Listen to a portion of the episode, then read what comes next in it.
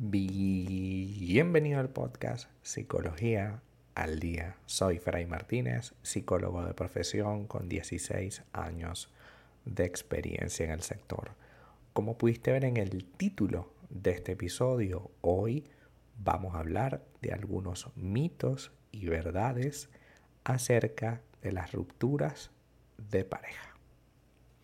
Muchas veces romper con alguien eh, implica mucho dolor y ese dolor a veces nos lleva a tener muchos cambios de hábitos y a fragmentar nuestra vida que estaba entre comillas ordenada y que ahora pasa a, a esta etapa de duelo y compleja crisis, ¿no? Ya que muchas cosas que habíamos puesto en la mesa hoy ya no están o no pueden estar. Hoy hablaremos que, eh, de algunas cosas que están por allí dando vueltas siempre, ¿no? Por ejemplo, hay un mito que dice que la ruptura en una relación mm, puede no doler, ¿no? Puede que, puede que no pasa mayor problema. Que terminamos amistosamente y que eso no duele casi nada. De hecho, no duele. Sin embargo, la realidad es que sí duele. Parece algo tan obvio, pero a veces no queremos verlo. ¿Pero por qué duele? Es normal que sientas una especie de alivio al cortar con una relación que es tóxica. Al principio se va a sentir como un alivio, por supuesto, ya que estás metida o metido en una situación de amenaza constante producto de la, dinámica tóxica. Sin embargo, una vez que eh, ese alivio pasa, viene el dolor. Probablemente, si te dejan o como si dejas a esa persona, es mejor gestionar ese dolor a través del desarrollo de la descongestión emocional. Es decir, acudiendo a terapia para gestionar todos los sentimientos, las emociones que puedan venir después y a gestionar bien tu duelo. Aunque, como te digo, en un principio puedes sentir alivio, luego de ese alivio va a venir el proceso de duelo, que como hemos visto en este podcast constituye de cinco etapas. Las primeras tres están unidas, que es el shock, la negación y la rabia, y luego viene la negociación, que es cuando asistimos y trabajamos en ello, y finalmente la aceptación. Si tú no te descongestionas, si tú no gestionas lo que estás sintiendo, llega un punto en el que eh, probablemente te vas a sentir más dolor del que siempre habías pensado. Otro mito es que nunca vas a volver a pensar ni a echar de menos a tu ex. A pesar de que la situación por la que rompen puede ser muy dolorosa o muy tóxica, pues hay cosas que realmente valen la pena. Y una realidad es que en algún punto del duelo o incluso tiempo después puedas echar de menos algo de lo que vivieron juntos. No necesariamente esa nostalgia quiere decir que te equivocaste. Y quiero hacer énfasis en eso. No necesariamente esa nostalgia quiere decir que te equivocaste. Lo único que quiere decir esa nostalgia es que ciertamente mm, por algo lo elegiste, ¿no? Por algo elegiste a esa persona. Y claro que pasaron bonitos momentos y claro que compartieron cosas muy interesantes, pero en el balance total de lo que ocurrió, pues evidentemente lo negativo, lo complejo, lo crítico, lo tóxico, pues se lleva la delantera. Y al ocurrir esto de esta forma, evidentemente nos vamos a, reaccionar, ¿no?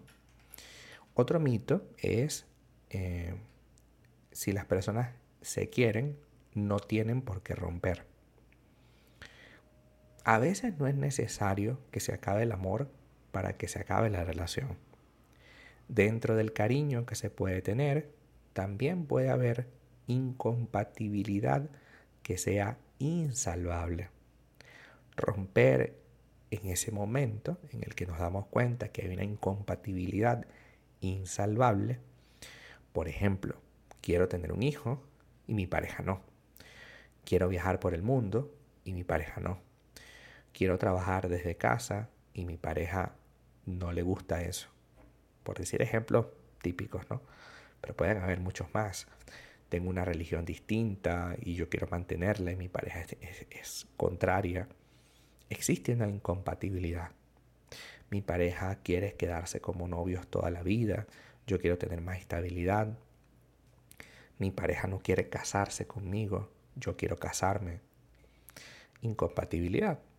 Aunque emocionalmente podemos estar muy bien, esa incompatibilidad poco a poco se va llevando la relación.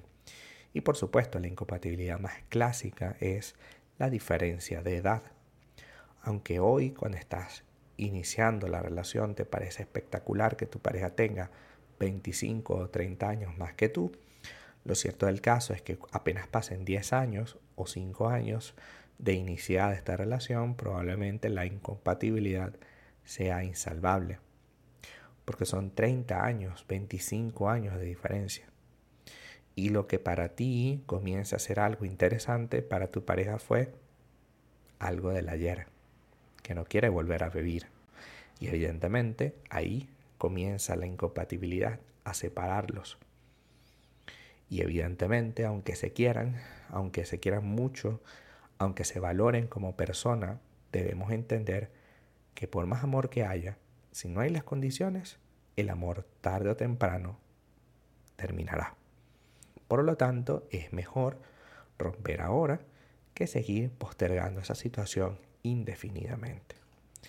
Y finalmente, el, el último mito de las rupturas amorosas es que una relación nueva acaba con lo anterior. Es decir, un clavo saca a otro clavo. Es una de las ideas más erróneas, pero la realidad es que no puede ser así. Por más que te conectes con una nueva persona, si no has cumplido bien tu duelo, eso lo que va a pasar es que transfieras los problemas que tenías con tu ex a tu nueva pareja. Y así lo vas a hacer constantemente, incluso de manera acumulativa los problemas que tenías con tu ex y con el ex y con el otro ex, si no los trabajas, se seguirán acumulando para la persona nueva que no tiene la culpa, pero que va a pagar la factura de lo que está pasando. Así que hoy analizamos algunos mitos y realidades sobre las relaciones, sobre las rupturas de pareja. Así que a trabajar en ello. Hasta acá nuestro episodio el día de hoy. Muchísimas gracias por quedarte aquí hasta el final. Si deseas saber más sobre mi contenido, www.fraymartinez.com.